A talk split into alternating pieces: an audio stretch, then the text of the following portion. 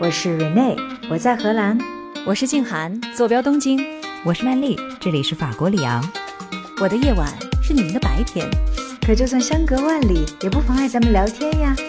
欢迎收听时差八小时。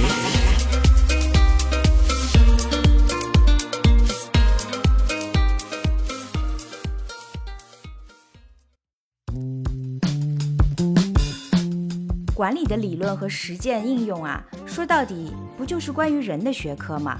那研究人还有什么比育儿更接近的学科呢？我当时就跟他讲，我说你别看我刚刚做了两年全职妈妈，但是创业和全职妈妈这两点有很多的相同点。但是其实对于现代的企业管理来说，最接近的。不是国家管理，不是官员管理，而就是孩子的教育和管理。就这么一个简单的问题，就让我们看到女性有着非同一般的统筹和实操能力。一个女性就是一支队伍啊！无论你是谁，无论你是妈妈这个角色，还是一个女性创业者，首先都要成为你自己。你的需求是什么？不管到什么时候，要先把自己照顾好了，再成为别的角色。家长和一个企业的领导者，他以身作则就特别重要。孩子们，然后下属们，他们其实都会有样学样的嘛。各位听众，大家好，欢迎收听本期的时差八小时。我是住在荷兰阿姆斯特丹的 Rene，我是住在东京的静涵，我是住在法国里昂的曼丽。欢迎大家！我前段时间呢阅读了一本心理学的书，名字叫《Permission to Fail》，中文呢是翻成了《情绪许可》。那作者呢是耶鲁大学的一个教授，他叫 Mark Brackett。嗯，本来呢我是把它当成管理心理学的一个延展来读的，嗯，可是读到一半我发现。在扉页上写着，它其实是一本育儿书，所以 Rene，这是你的第一本育儿书啊，提前进入角色了。这是我的一本唯一的育儿书。哦，是的，是的。嗯，后来我发现呢，这位教授 Brackett 本人呢，他本来也是专攻儿童研究的，并且呢，还在耶鲁大学创办了一个名叫情绪智力的研究中心。嗯。情绪智力，也就是我们所知道的情商了。那犯了这个错误之后呢？我虽然不是妈妈，就像静安说的，我是一本育儿书都没有读过，但我还是继续念下去了，因为其实书里的观点还确实是很有趣，也挺有说服力的。嗯，后来呢，我就仔细想了一想，管理的理论和实践应用啊，说到底不就是关于人的学科吗？是的。那研究人。还有什么比育儿更接近的学科呢？也是哈，嗯，那这么深究下来呢，哎，我真的发现，在管理跟育儿两者之间呢，共通性还真不是一点两点，很有点可说之处。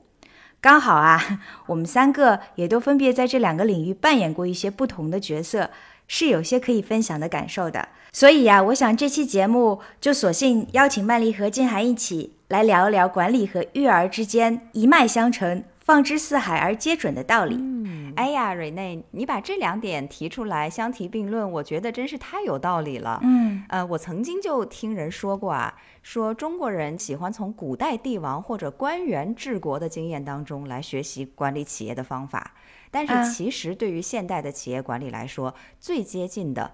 不是国家管理，不是官员管理，而就是孩子的教育和管理。这个国内一家知名商学院哈，他高管的这个短期培训介绍教材里面，其中有半天的课程就专门播出来是关于儿童教育还有儿童心理学的。哦，真的？对他们把育儿列为高管培训的课程，恐怕就是因为不仅仅希望管理者能做一个好家长，更主要的是让人们从中体会管理的这个实质吧。嗯。因为有人做过分析，说如果你把管理去和国家的管理靠近的话呢，政治管理的重心是一种维持，是平衡，是协调；但是企业管理的重心呢，是打破平衡，是更加长远的考虑，是成长，是创造，是需要不断的去面对新的环境，调整新的管理方式。所以这些要求呢，和管理孩子是更为接近的。那我就觉得你今天提出把管理和育儿放在一起，我们聊聊这个话题是特别合适，也特别有必要的一件事情啊！原来是这样，那看来我不小心选的这个题目还真的有很多的理论基础，已经有很多研究坐在那里了。是啊，而且还有切身感受呢。我自己之前在上海不是在一家民营企业工作嘛？我就发现国内很多的民营企业啊，那是都把创始人和大老板直接就叫做大家长的。嗯，而且我就有时候发现，我们那个大 boss 啊，他真的是老父亲、老母亲的心态啊，啊就特别像化身你的爸爸妈妈那种感觉。太好了，那今天我们不单单要从理论的角度来谈一谈，还有很多实操的经验。静涵作为妈妈，然后曼丽以前在这一家大家长的公司里面工作的经验，应该都可以跟大家来分享。是的，嗯，是的，哎，静涵啊，你说你这个做妈妈的，又曾经做过管理者的人，在这一点上的感性认识，你先给我们来分享一下吧。哎呀，我还真的是有两个例子可以跟你们分享。第一个例子。就是，其实我做过两年的全职妈妈。那我刚刚离开全职妈妈这个角色，然后加入创业团队的时候，我们当时就去，呃，面对投资人，然后想要募资嘛。嗯，我当时就跟他讲，我说你别看我刚刚做了两年全职妈妈，嗯但是创业和全职妈妈这两点有很多的相同点。然后我就跟他讲，我是怎么可以把带娃的经验放到创业上面。啊我记得当时那个投资人的眼睛都亮了，那个眼睛都大了起来。啊，他眼睛都亮了，那他肯定是很受感染了。那他是问你有什么共同之处了吗？对呀、我当时就跟他说：“我说你看啊，创业和养娃儿就共通之处，首先都是从零到一，嗯，对吧？而且是全年无休，每天都要需要打着鸡血，为了创业或者是孩子的未来不断的奋斗。没日没夜的。对，第二点就是 需要不断的学习。你看，创业每个阶段你面临的问题和挑战都不一样，养娃也是啊，就像一个升级打怪的一个过程。真的，所以我说这个有太多的相同之处了，因为她一看是一个女性创业者，再加上你原来本来就是一个全职妈妈，嗯但是你不要就用这样的一个单一的维度来看我们哟。有道理。嗯这是第一个例子。第二个例子呢，嗯有一次我去参加全国妇联做的一个女性创业者的活动，我呢是场上的分享嘉宾。然后轮到我来分享的时候，我就说：“哎，全场大家都是女性创业者哈，但是嗯我不知道有几个跟我一样是做过两年全职妈妈的，可能不多。”嗯然后我就分享了几点。我说，无论我们是妈妈还是女性创业者，我们可能都需要做到的几点。第一个是要寻求帮助，我们一定要学会寻求帮助。嗯，第二呢，还有一点特别特别的重要，就是无论你是谁，无论你是妈妈这个角色，还是一个女性创业者，首先都要成为你自己。嗯你的需求是什么？不管到什么时候，要先把自己照顾好了，再成为别的角色。嗯我记得在这个活动结束了之后，全国妇联的呃副主席就走过来握着我的手，他说：“哎呀，你真棒啊！我是没有做过全职妈妈的，你还这两个角色都做过，你真的是辛苦了。既创造了就业机会，”嗯，又培养了下一代，确实是重大责任在身。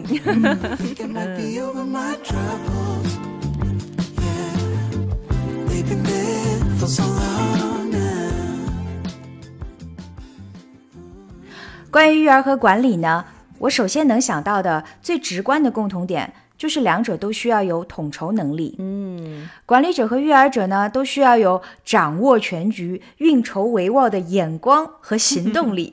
是的，从理论的角度来看呢，管理学上是有门学科叫运筹学的，是的，就是 operational science。它学习的其实就是如何使用科学的方法来优化资源配置，以解决现实生活或者是运营过程中的复杂问题。我觉得在家里管孩子就是一个 use case 嘛。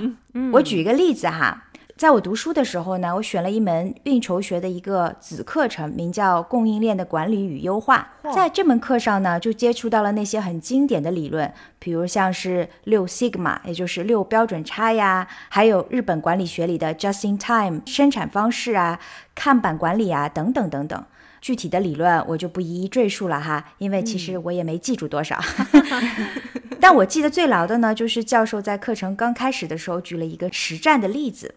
他问说，在家里，爸爸跟妈妈给孩子做早餐、准备便当，在流程上有什么区别，以及各自需要的时间分别是多少？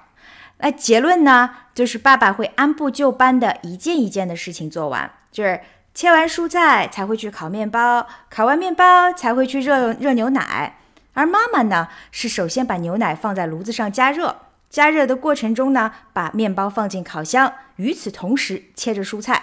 而在准备早餐的时候，甚至还有时间把衣服放进了洗衣机里，并且开动了洗衣机，还真是这样，是不是？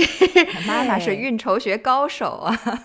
是的，就这么一个简单的问题，就让我们看到女性有着非同一般的统筹和实操能力。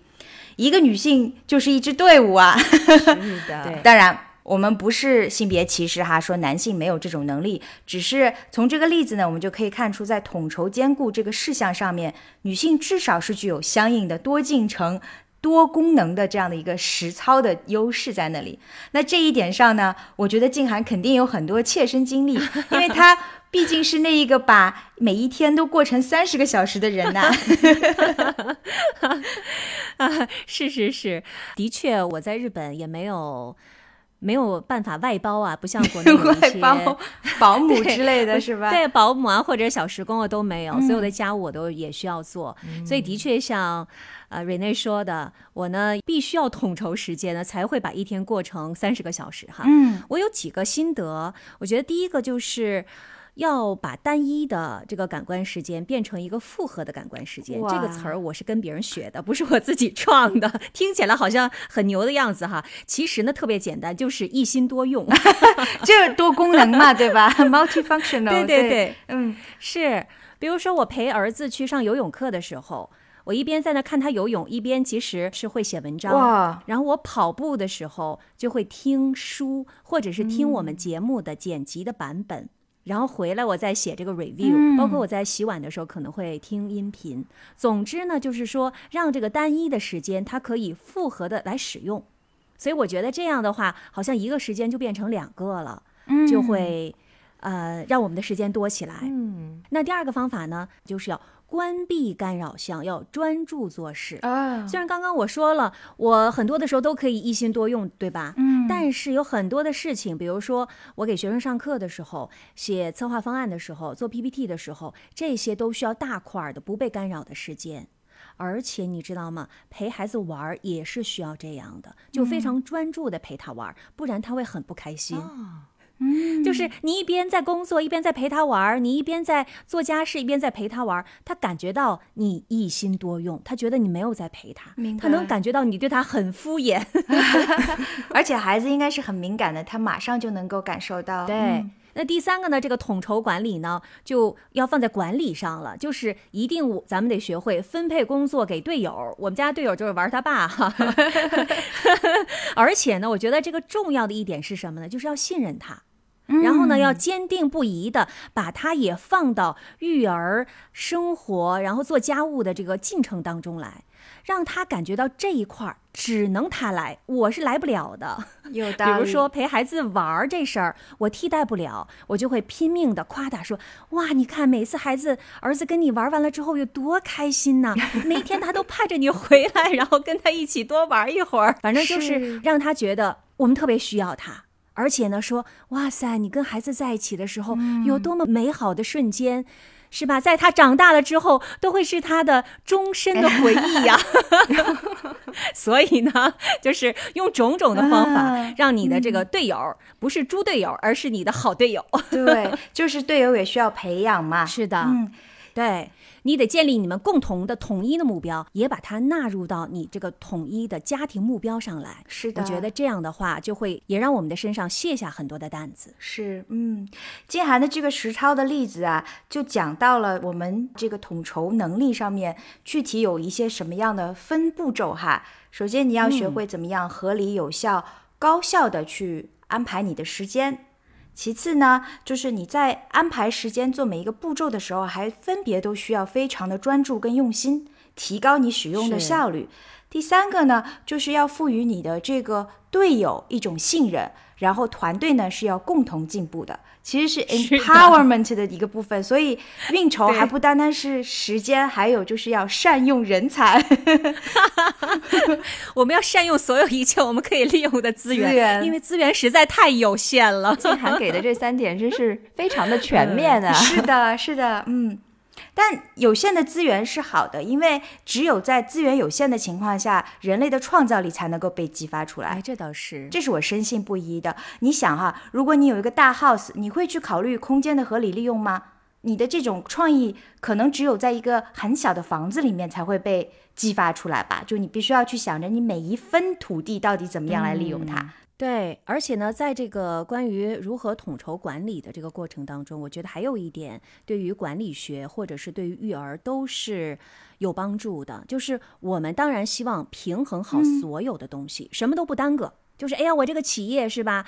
哎，各方面都发展特别好，特别平衡。然后我家里面也是，孩子也特别好，然后呃家里面也收拾的特别好。但是这不可能，有取舍，对，而且有的时候我们什么都让他不耽搁，唯独耽搁的就是自己的睡眠时间。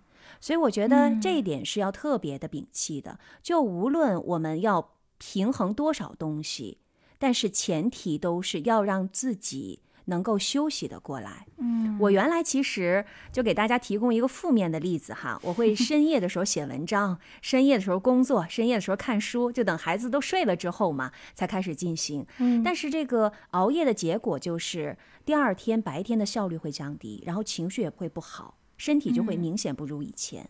我特别理解很多的一些创业者也好，或者是工作非常忙的人，还有一些妈妈们，大家都都是晚上舍不得睡觉啊，觉得那是自己唯一的一点点时间嘛。对，但是我觉得晚上的时间很多的时候，其实是一种相对而言比较低效的。那我现在更多的呢是让自己早睡早起，然后早上让自己有一段高质量的、没有被打扰的时间。一日之计在于晨嘛。是，哎呀，刚才你们提到这个资源有限的这个问题哈，我也是特别的有感触。记得在公司里面的时候，因为老板是一个特别讲求效率的人，他就常常跟我们说说，你看，你做一个项目的时候，时间、金钱和质量这三点往往是 impossible trinity，就是说不可能同时去实现的三点。如果你要节省时间的话，那有可能就要投入大量的金钱，质量呢有没有保障还另说。所以就是说这三点，你如果都想占着优势，就是很少的时间、很小的投入，然后得到高质量的产品，几乎是不可能的。那所以呢，你就要学会在里头去平衡，怎样选择你自己认为是最重要的那一个点，然后在另外两点上有所取舍、有所妥协，这个也是很重要的一个智慧。那刚才静涵举的例子呢，我觉得就是说，在保障这个休息的时间、充电的时间这一点上，对于妈妈来说是非常非常重要的。嗯，这可能也是一种取舍吧，也是在统筹的时候我们需要去把握好的一个点。就是统筹当中对于优先级的这样的一种考虑。是的，嗯，所以呢，无论是在职场做管理者，全方位的考虑、审时度势也好，还是在家做全能美妈、一专多能也好，都需要有很高效的统筹和协调能力。我们也看出来了哈，女性在多进程工作、多功能方面呢，确实是格外有天赋的。我们女性要是能够将自己在家庭育儿中获得的这种丰富经验，也应用到管理领域的话，就具有了成为优秀管理者的潜质啦。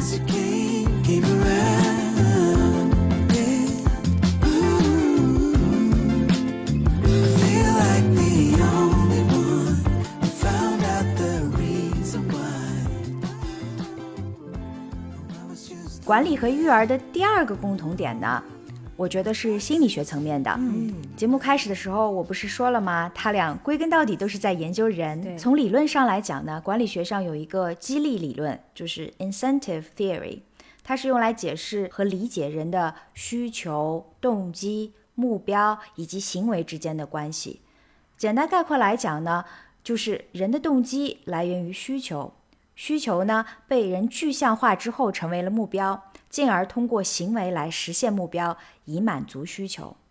那激励理论要解决的问题呢，就是如何通过研究人的需求和动机，来达到驱动和强化行为的目的，以此来实现管理的目标。我觉得这个理论在育儿当中也是非常重要的，甚至被应用的阶段更早一些。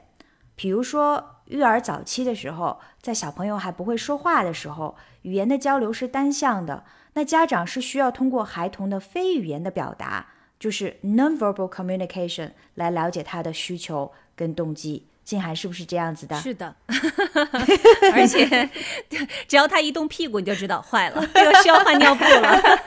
是吧？嗯。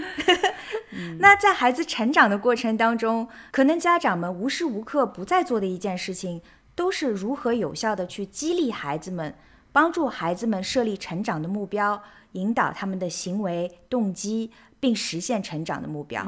在我看来，这些应该都是激励理论的应用哈。那我又看着静涵了，因为毕竟我在这方面没有实操的经验。我今天感觉就是一个成功人士，只有我才有发言权。嗨，那是啊，你是我们这里的 reference。我应该说，我只是今天这个话题的 reference。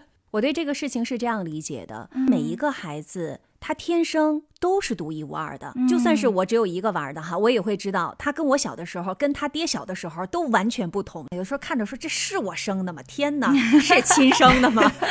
他真的是奔着他自己的人生的。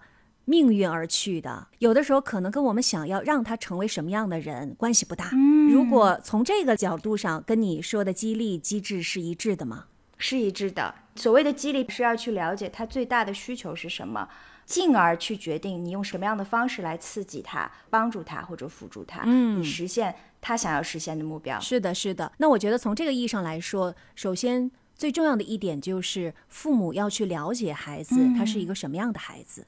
他到底对什么样的东西感兴趣，而不能说把我们自己很主观的东西加在他的身上。你认为他这个阶段他是小男孩，他就一定喜欢什么？他是小女孩，他就一定会爱裙子？那可是不一定的。每个孩子都是不一样的，对所以要真的要尊重他作为一个人的本质是什么，然后再在这个基础之上，再帮助他可以走得更远。嗯是吧？嗯，是的，是嗯的，那有的时候，你比如说像我们家儿子，他就是特别喜欢虫子。他一到夏天就拎着他的小筐，然后拿着他的网子，他就出去抓虫子去了，就从天亮能抓到天黑。然后你就在想说，他是干嘛呢？就是我不能理解他为什么这么爱虫子。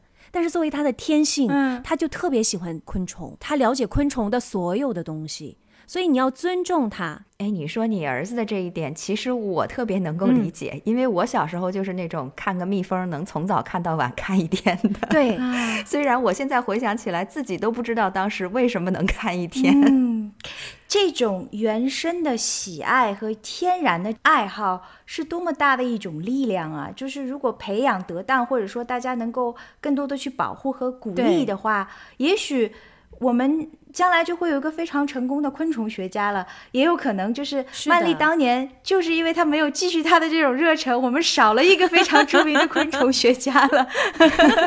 你说起那一段往事啊，我现在回想起来，那时候我很小，但是我特别在心里留下的一种情感印象，就是我很感谢我的奶奶。就那时候，她会陪着我去到公园里面，然后我蹲在花丛旁边一动不动，在那儿看蜜蜂的时候，她非常的有耐心，她从来不催促我，就让我在那儿看。我相信他其实也是不理解的，就是说这小孩为什么在这儿蹲着看昆虫，一看看这么久，但是他不催我，他让我做我喜欢的事情。你看我那个时候那么小，小孩子会忘掉很多事，但是情感的印记会留下来。所以我直到今天回想起来这件事情，我有印象，而且我很感激他。嗯，曼丽刚才说的这一点特别好。你看，我们可能一般就会想说，哎呀，你要鼓励他，然后你要保护他的这种喜爱，然后也许他以后就会成为这方面的专家。是的，但是更多的时候，他不会成为专家。这可能连他的 hobby 都算不上，他就忘记了。对，你知道吗？他就是一个普通的小孩，不会因为喜欢虫子就变成昆虫学家，这样的嗯几率非常非常的低。而我们说，哎呀，那我们是不是要培养他呀？他这么喜欢昆虫，我们就培养他，然后最后他就可以达到一个我们。成人认为的一个成就，这个其实依然是我们成人世界的一个期待。对，是的，还是应该让它自然的生长，或者说让它野蛮的生长。至于它长成什么样，不要用我们的期待去框住它们。是的，我的奶奶真的在这方面是做到了一个很高的境界，就是她对我无欲无求的，就是让我去朝着我自己喜欢的方向发展。所以，虽然我并没有成为一个昆虫学家，在这方面没有任何的建树，但是至少你看，我们在这个和这个家长的这个关系上面，你就和他有了一个更加亲密的 bonding。对这样的话，他在其他的事项上来教育我的话，我很有可能就是对他的这种信赖、亲近就会更加的深一层。嗯，对，所以呢，你看，我们今天在讲这个激励机制哈，呃，在讲育儿或者是管理学当中，我们在这个企业的管理当中，如果理解的非常肤浅的话，可能就说我用一些金钱的手段呐、对的，然后用一些职位的手段呀，名和利嘛，无非是这两样来激励你嘛，许你一个更好的前程和未来。但是孩子呢，我倒觉得说，对于他们的激励是尊重他这个个人。但其实回到企业的管理上面来说，对一个人对最大的嗯激励，难道不是给他这个个人最大的成长空间，尊重他的这种 passion？应该说都有。企业的激励机制它是非常的单一的，它只是因为用金钱的刺激。或者这种权力的刺激是可以使他实现他的行为的改变的，但事实上面，激励本身是一个非常非常广泛的一个定义。我们应该从就是那种所谓的 recognition 也好，从金钱也好，甚至有其他的一些，比如说个人发展上的一些可能性，都是可以用来激励到别人的。所以，我们应该用广泛的一种认知来综合的认识激励的这样的一个概念。是的，这是我的意思。是的，非常同意。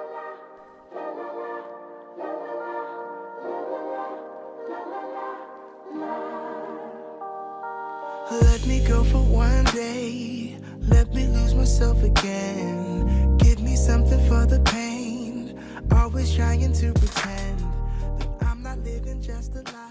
那关于激励的这个理论呢，实在是一个非常庞大的这样的一个一个体系哈。那我们是开不了课，在十五分钟的时间里面把它说个清晰透彻的。我们只是举了一些例子。我呢，今天还想跟大家分享的一个体会，这个体会的聚焦呢，就在于如何更准确的去了解人的这种动机和需求。因为只有比较准确的了解了动机，我们才能够更有效的刺激和激励到人。《红楼梦》里面不是有这么一个典故吗？就是看人下菜碟儿，碟儿这个儿化音是这么说的吗？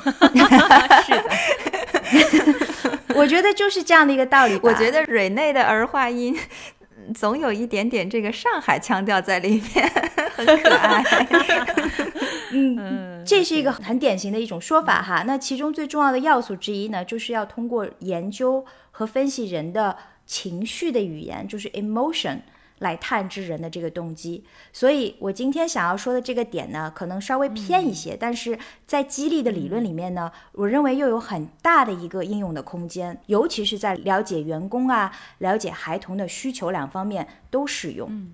那情绪呢，其实是一种传达自身感受的重要信息哈。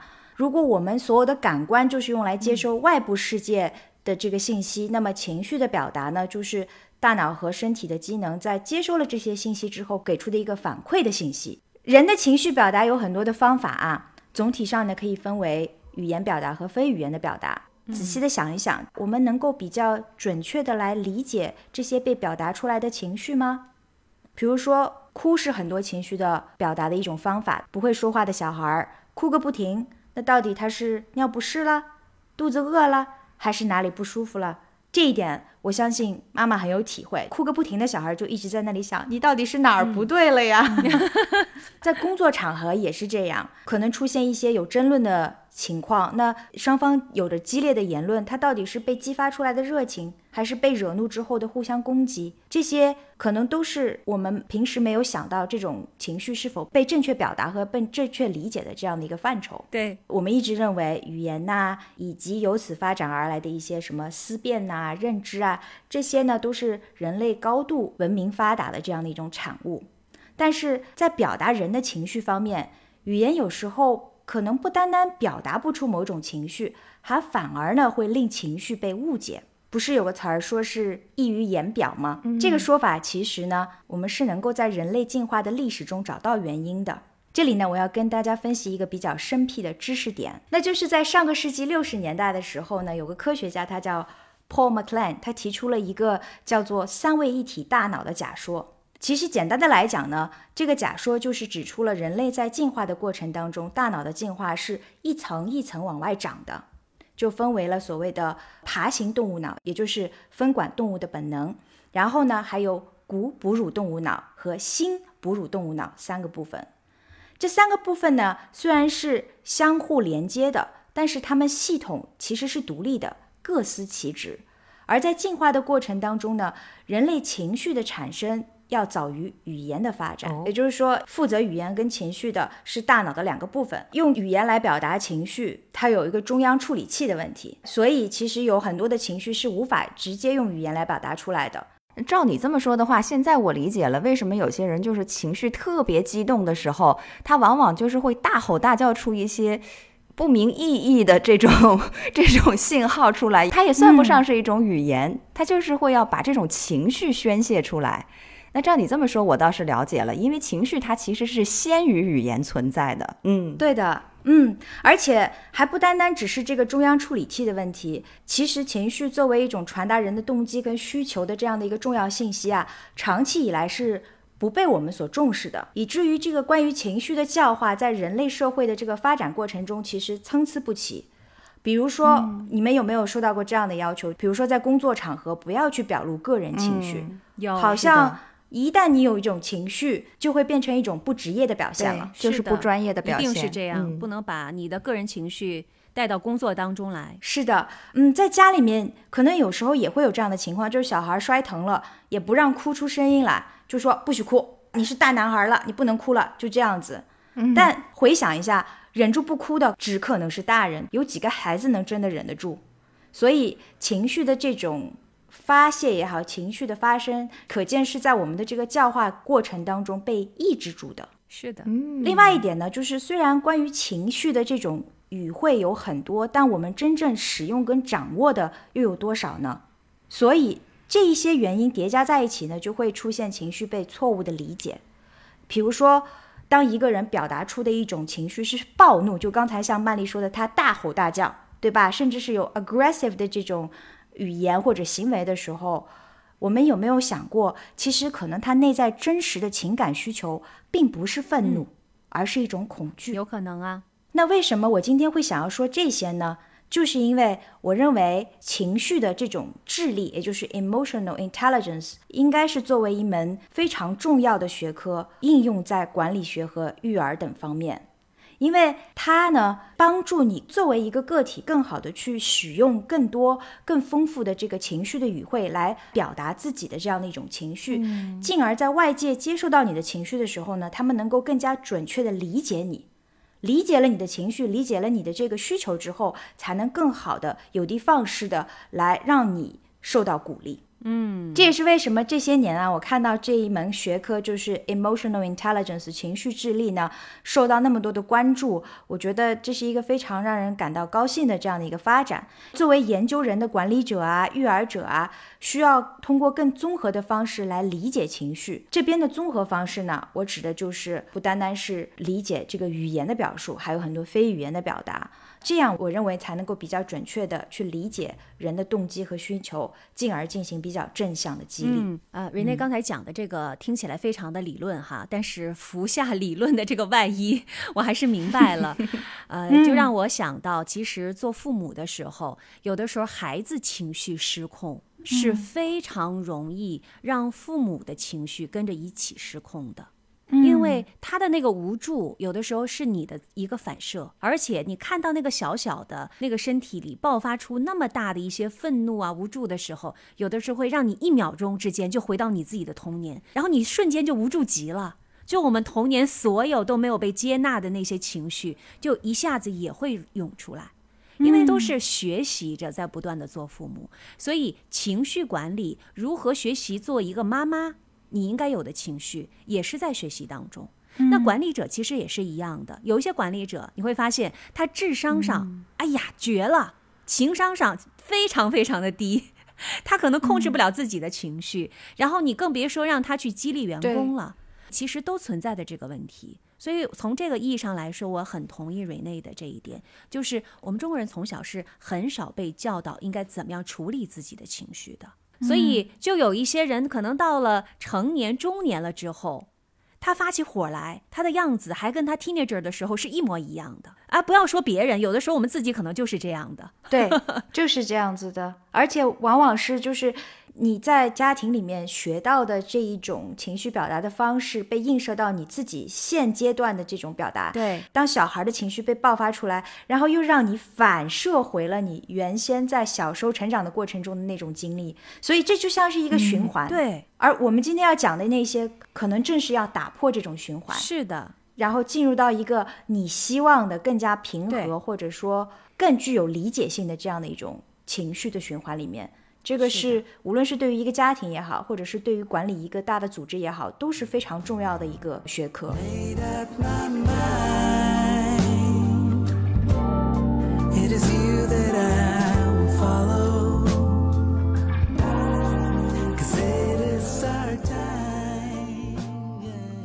哎呀，瑞内啊，我刚才听下来呢，你是从这个心理的层面来剖析了人的动机的产生哈，然后说根据这些心理理论总结出怎样去顺应这些，无论是员工也好啊，孩子也好啊，顺应他们的心理，来建立起一种激励机制，引导他们的情绪，还有进一步去强化他们的行为。我感觉这是属于一种从探索原因为出发点去寻求方法。那我下面就想换一个角度，嗯，就是模拟一下这个员工啊、孩子，看看他们是怎么想的，从他们的角度来反推一下。管理者和家长，我希望他们应该做到一些什么？好吧，好我试一试。好，我记得当我还是一个小孩的时候，常常被家长管教了以后，会产生一种心理，就是说，哼，等将来我长大了以后，有了小孩，我绝不会对他这么做的。都这么想过。对，那反过来，我就在回想，我说当时我都想了一些什么呢？可能啊，他们都是从以下这些方面阻挡了一些我自己心里所渴求的东西。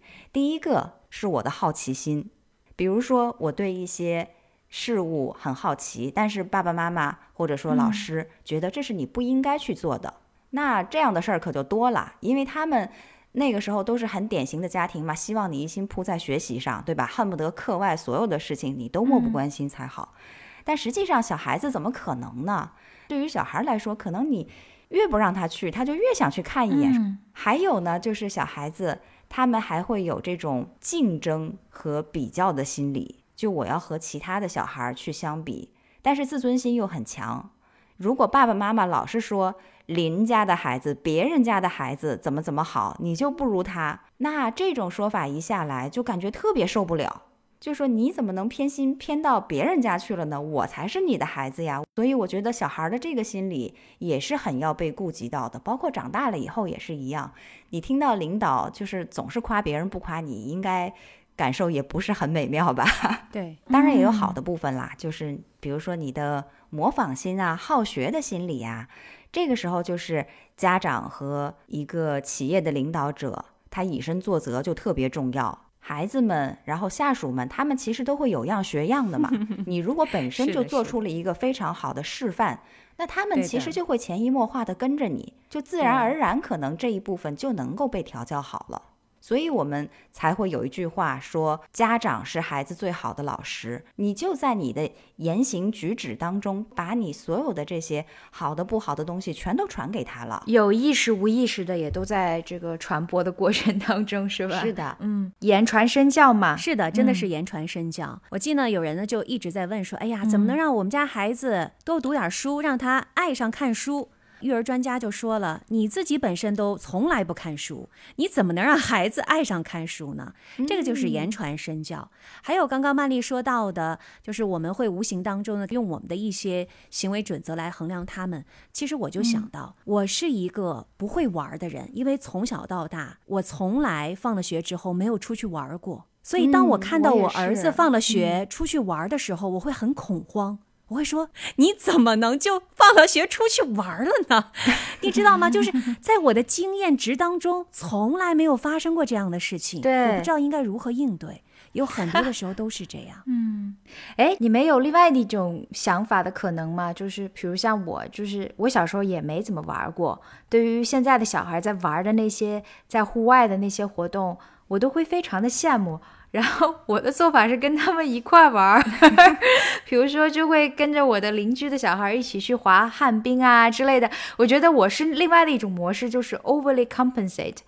但是我也能够理解你刚才说的这一种，就是对于你经验值之外的一切感到陌生，然后不知如何应对的情况。我相信很多父母都会有。比如说我们在国外生活了这么多年，对于我们的父母来讲，在国外的这种生活，他们就是没有经验值的，所以他们或许也不知道该怎么样去应对。是的，其实养孩子的过程，对我们这一代人来说，都是一种补偿。比如说，我们为什么那么喜欢去迪士尼啊？我跟你讲，三岁、五岁，我带我儿子去过好几次迪士尼。你现在问他说你去过吗？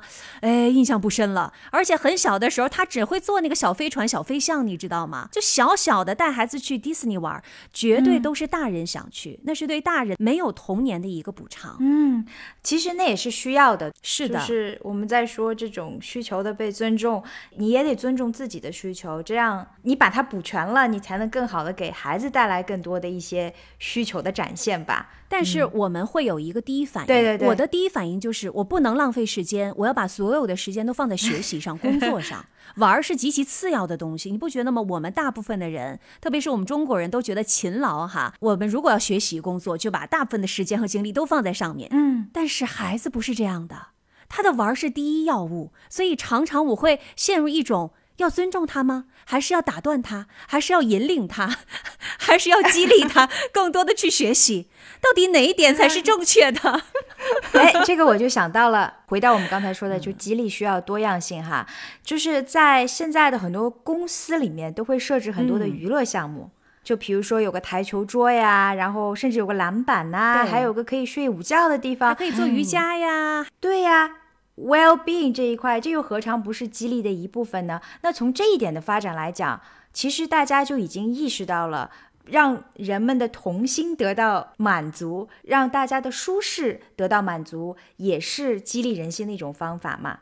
哎呀，我这一说来扮演这个员工和小孩子心里，好像把自己当年很多没有被满足的遗憾都给 勾出来了。看看现在是不是想要在某种情况下补偿一下自己呀、或者说在孩子身上就纠结一下，是也要满足他呢，还是按照自己曾经接受过的那种教育方式，就可能会要抑制一下他作为小孩的一些这个选择。嗯，这个度确实需要把握。嗯，对，而且咱们把这些想法综合起来一讲，就正好是变成了管理者和被管理者对照起来，然后看我们在管理当中应该做到一些什么。是的。补充一下，我们刚才讲的这些哈，这个度其实还是需要把握。比如说，你在那儿开了一个休闲空间，结果发现某个员工一直在里面睡大觉，那肯定也是不行的。或者说，像静涵的这个例子里面，小孩到底玩多少时间是事实的，多少时间是又跟发展有关的，这些家长也都还是要把控的。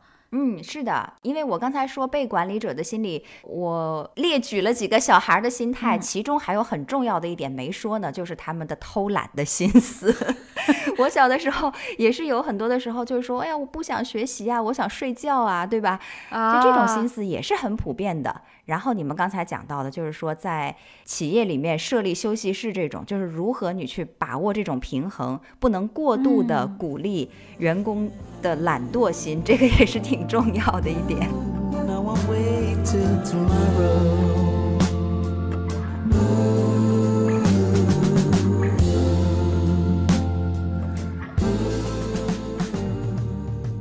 那曼丽提到的这最后一点呢，又涉及到了一个信任的问题。那这个信任呢，就延伸到了我们接下来要说的第三个共同点，也就是在企业文化和家庭文化的层面，育儿跟管理之间有什么共同点？我首先呢，先延展一下哈，说为什么这个信任会是我认为比较重要的一个点。信任吧，就是你要相信这个员工不会因为你设计了这样的一个休息室，那员工就会把所有的时间都安排在那里、睡觉啊，而不是去做正常的工作。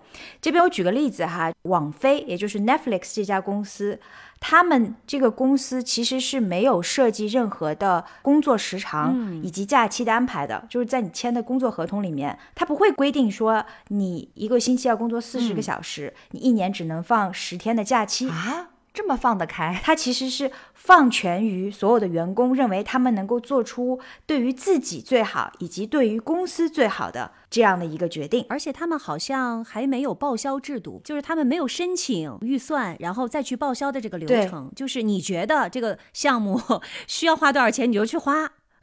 是的，所以你看网飞的这一个公司的发展的历程，我们知道它现在是世界上最成功的影视 streaming 的这样的一个公司。那它的这种管理的方式呢，也成为了一个新的模板，应该是挑战最传统或者说最经典的那些管理理论的。我认为它最基本的一个点呢，或者它的一个 foundation 就是组织里面的这种信任。嗯，他们认为，当一个组织内部建立起这种牢固的信任的关系之后呢，它就可以。自动的去降低你所谓的事务管理的成本，然后增加组织成员之间的这种自发的社会行为。就比如说我们刚才说的，我相信你自己知道你每周要工作多少小时，每年休多少的假是合适的。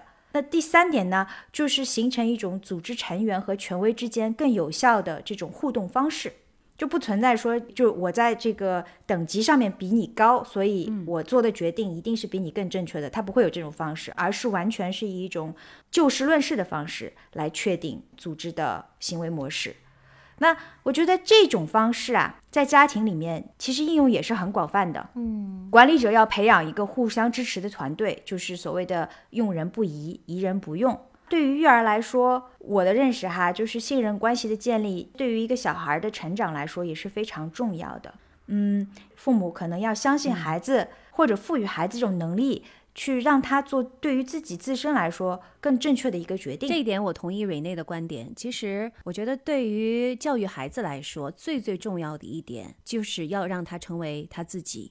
说起来非常容易啊，好像我们现代父母都会有这样的一个认知，但是做起来非常的难。嗯，那在这个过程当中，可能就存在着瑞内说的这个信任的问题。对，那天然的，我们是有血缘关系的，他一定是非常信任父母的，我们也非常的信任他，但是因为。他有一个从小到大的一个成长的过程，他对很多的事物有一个从不知道知道的一个进步的过程，所以在这个过程当中，多大程度的可以放权让他成为他自己，多大程度的要让他跟着你的这个 guide 往前走，他这个其实是需要一个平衡的。但是无论如何，我觉得父母最重要的任务依然是要让。孩子成为他自己，而不是成为你想象当中的那个他，这是很难的。因为其实，在一开始的时候，嗯，你不知道他会成为什么样的他。嗯，如果你真的就让他自己散养了，他会开心吗？那真的是他最好的一个状态吗？他可以成为他最好的那个自己吗？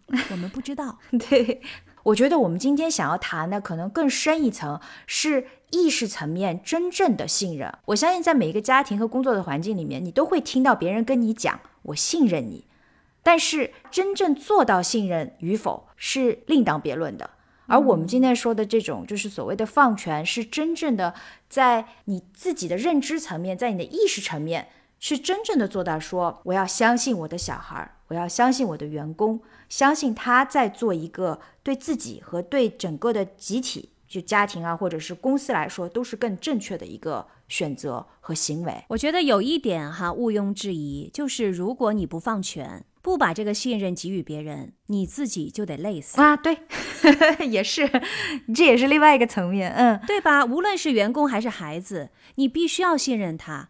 对于员工是你放权给他，让他帮你来干活，让他行使他的那个 function。对于孩子来说，你是要把他的事情交还给他，他要写他的作业，他要为他自己的事情没有做好而负责任。不然的话，你事必躬亲的话，你是没有那么多时间和精力的。所以从这一点上来说，我倒觉得这是管理者或者是父母的一个必修课，必须要做到的这一点。也恰恰是这一点，我觉得。我们现在对于信任的这种谈论或者说重视，可能也是并没有体现它真正的重要性。我的理解是因为这种信任是无形的，而且我们现在这个社会什么东西都需要量化，嗯，对吧？但是信任这东西其实是没有办法检测的。所以从我个人来讲，我为什么想要谈这一点？我是认为，就跟我刚才说的这些关于情绪的理解一样，信任也应该更多的被管理者和育儿者重视。嗯。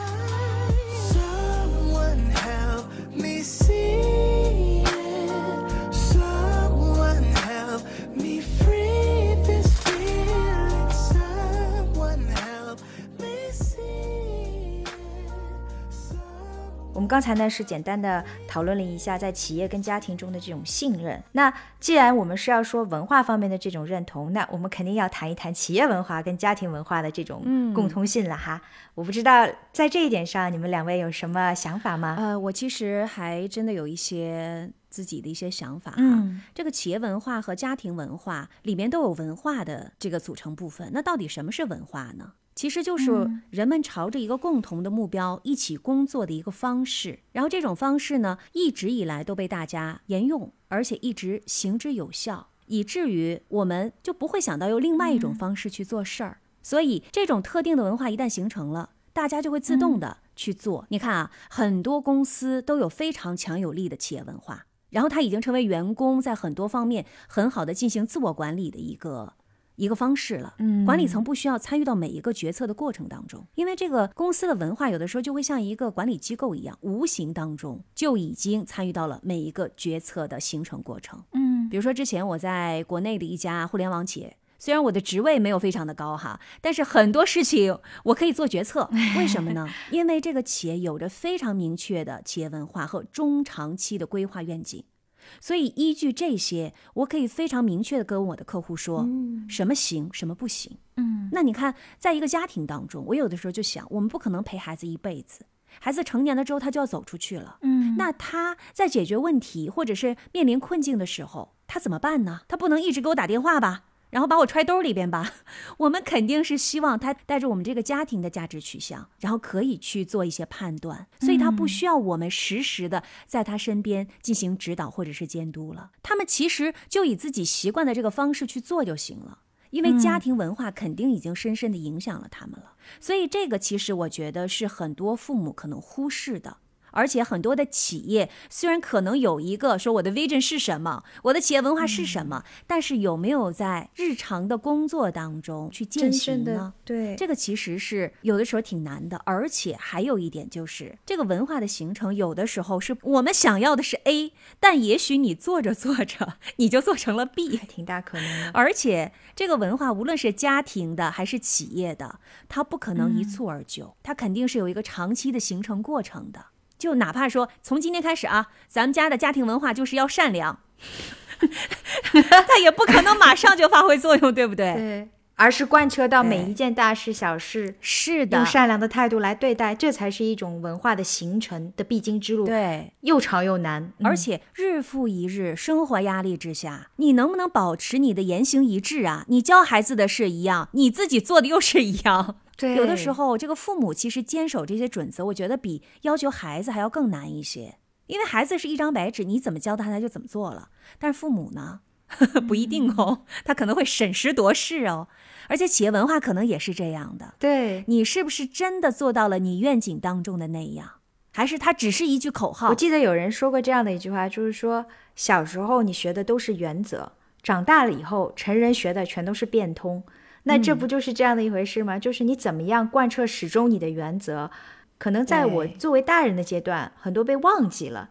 这就也引申到刚才曼丽前一部分在心里的那一部分对举的这个例子，就是说嗯作为企业的领导，你怎么样以身作则，在家里面家长要以身作则，这也是非常重要的。是的，第二个呢，关于这个部分的家庭和企业管理的一个共通之处呢，我觉得是关于嗯长期主义和提前布局的。解释解释。前两天我在看一本书，上面就是说贝索斯呢，就是呃 Amazon 的他的创始人，他在两千年的时候就已经投资了一个民用航天器的这一家企业了，说这个人非常非常的具有远见。哎，我就突然想到，有一些企业，它其实是一直投资新业务，但是有一些企业是一直忽视投资新业务。但直到他说：“哎呀，我原来的那块儿的业务已经渐渐萎缩了，我需要新的收入来源了，需要新的这个利润增长点的时候，才想说我能不能开拓新的业务。但这个时候已经晚了。”对吧？对就好像我们决定说我们需要这个乘凉的时候，然后你才开始种那个树一样，那不树不可能一夜之间就长大嘛，都是需要时间的。对，你看孩子呢，其实也是一样的。有很多的这个精英人士哈，都说我在孩子还小的时候，养孩子好像还不是那么关键期的时候，我就把大部分的精力都投资在事业上面。等孩子大一点儿，开始对大人的这个事儿感兴趣的时候，我就会把精力从事业上，哎，往孩子这儿转一转。那个时候我就会关注一下家庭了。但是其实往往到了那个时候，游戏已经结束了。就是给孩子的投资，其实一样的，需要在很早的时候就开始进行了。而且你发现了吗？我们其实会忍不住有的时候把资源投到那些能够给你带来快速回报的地方。就像有一些企业，他一定想要说，我要追求这个利润率嘛，我现在肯定要投一些有现实回报的东西嘛。那远期谁知道啊？二十年之后的事儿，我哪知道啊？孩子也是一样。我们会忍不住想要说，我们去追求一些现在就能给给我们得到及时回报的。但是教育是一个长期的过程，这是为什么？我觉得其实，在孩子的教育上面，也需要长期主义来进行投入。那静涵，你怎么看待现在的这些鸡娃的行为呢？这些虎妈可能他们的想法就是说，我要为孩子的未来投资，然后逼着孩子学这个学那个，学了好多好多好多好多。那你也可以认为它是一种对于未来的投资。那是不是？也是不是可以想做，就是这其中也是有个平衡的。哎，瑞内的这个问题特别特别的好。我在网上看到了另外一个妈妈啊，她在讲说养娃和炒股的共通性。我觉得可以回答你的这个问题。她说呢，要止损止盈。怎么说？不要太贪心。怎么说呢？她说你不要越付出。就越不想认输，直到感觉自己被掏空了。大家要切记满仓操作，觉得孩子是块材料就一心投入所有，万一你的判断失误了，那是很危险的。他说：轻则赔偿一套学区房，重则打赏身心健康。所以要合理的控制仓位，分散风险，进可攻，退可守，才能够保持良好的心态，也不会给孩子太大压力。我觉得这个妈妈说的很有道理。嗯，就是你是不是在要一开始的时候就要全力的让他奋力的去拼？我们前面不是聊了那么多吗？你还没有了解你孩子到底是一个什么样的人呢，你就已经全部砸下去了。啊，这个我觉得就是有点过于着急了。所以要做长期投资，但是不能盲目鸡娃。对。你想啊，巴菲特这么多年来成为全世界最有钱的人之一，他的这个据说收入也只有百分之二十的盈利，他就是长期主义啊。只有百分之二十，我觉得这已经很高了，多了。但是他并没有追求百分之八十的盈利呀，对不对？这就是对吧？有些人就是要满仓，然后就要追加呀。对，也是去年被基金绿了的很多同胞们，他们不就是追求的都是百分之一百二十的回报率吗？我觉得巴菲特看到这个回报率应该笑醒了吧。是的，而且瑞内说到的鸡娃这个事情啊，我觉得有一个标准还是挺好衡量的，那就是你的这个孩子他自己从内心里愿不愿意接受这种鸡。比如说，你带他去这个上钢琴课，他很喜欢，那就没有问题呀。你让他上各种奥数班也好，或者什么班也好，他都乐在其中，这个也很不错。但如果是他特别厌恶的，体现出了非常明显的逆反，曼丽啊，我跟你说，作为一个妈妈，我负责任的跟你说，没有任何一个孩子想要去做这些技能性的培训和学习。什么是技能性的呢？你看很多知识类的，他们喜欢。就是今天我不知道的这个知识，你告诉我了，我就知道了，他很开心啊，就够了，不需要深究。对，但是 有很多技能性的，你必须得在不断的练习当中，你才能够提高的。即使他喜欢钢琴，他每一次弹也是非常痛苦的。我给你举一个我儿子的例子，这个我可以理解，尤其是一开始的阶段。但是我想就是说，可能还是要经过一段磨合。不是一开始的阶段，是始终伴随着他，始终都很痛苦啊。对呀，就大量的练习是始终伴随着他的。我觉得小孩一开始学一样东西的时候，父母往往都会说是你想学的吗？开始的时候可能有点强迫的那种，并不是。我觉得是这样，就小孩一开始他并不知道他热爱或者对某一样东西。产生好奇心的时候，是需要陪伴着经年累月的这个枯燥的练习的。对，他只是喜欢音乐的美妙，对他不知道的。当他进入了这个世界，他发现我要去弹钢琴，其实需要每天一个小时这样练习的时候，对，他就不会喜欢了。我觉得，就原声来讲，是的，嗯嗯，蕊内说的太对了。就像我问我儿子，我说：“你确定吗？”弹钢琴你要学吗？我也想学，妈妈，我很喜欢，每一天都要练半个小时哦，我可以的，我没问题。结果你都不知道，为了弹钢琴，我们娘俩都已经红了多少次脸了，我都已经大声了拍了多少次桌子了。我们想说，完全尊重孩子的意愿，让他去选择。那他基本上就是不要学习，也不要有任何的练习，就是每天在外边玩，那就是他唯一想要干的事情。理解理解，对我我能明白你们说的这个意思，我同意。嗯，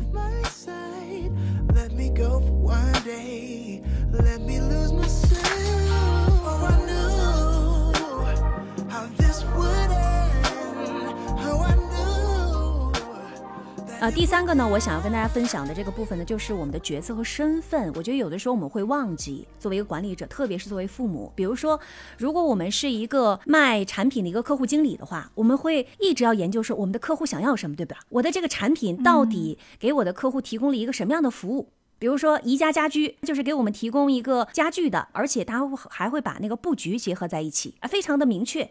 嗯，但是当我们作为父母的时候，有的时候就会糊涂，为什么呢？因为我们很爱对方，所以我们特别想把好的东西给对方，于是我们会忽视对方的需要，会把自己认为好的给他，而对方其实不需要那些东西。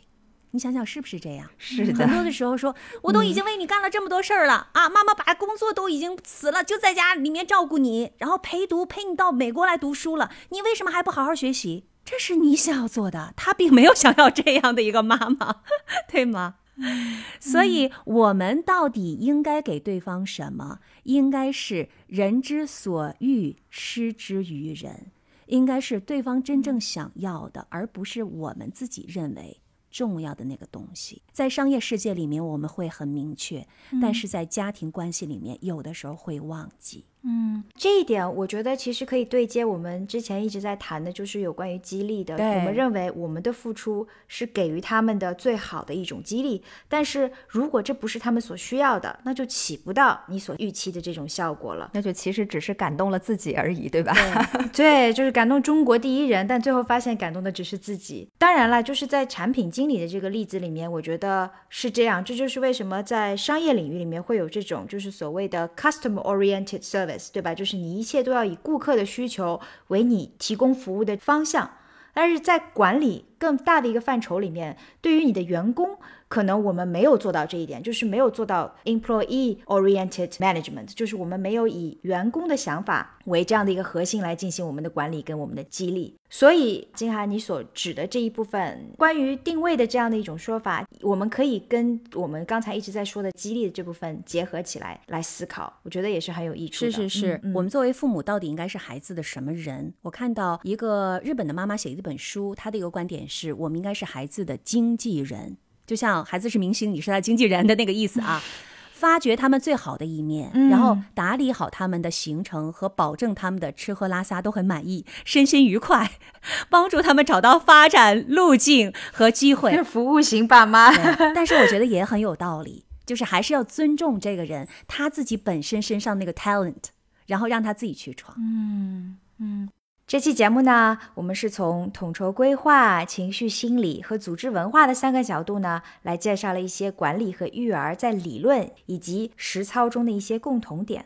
那这个对比呢，是我们三个人一些浅显的理解哈，在这里呢跟大家分享，是只求抛砖引玉。毕竟啊，我觉得有很多天下的大道理都是殊途同归的。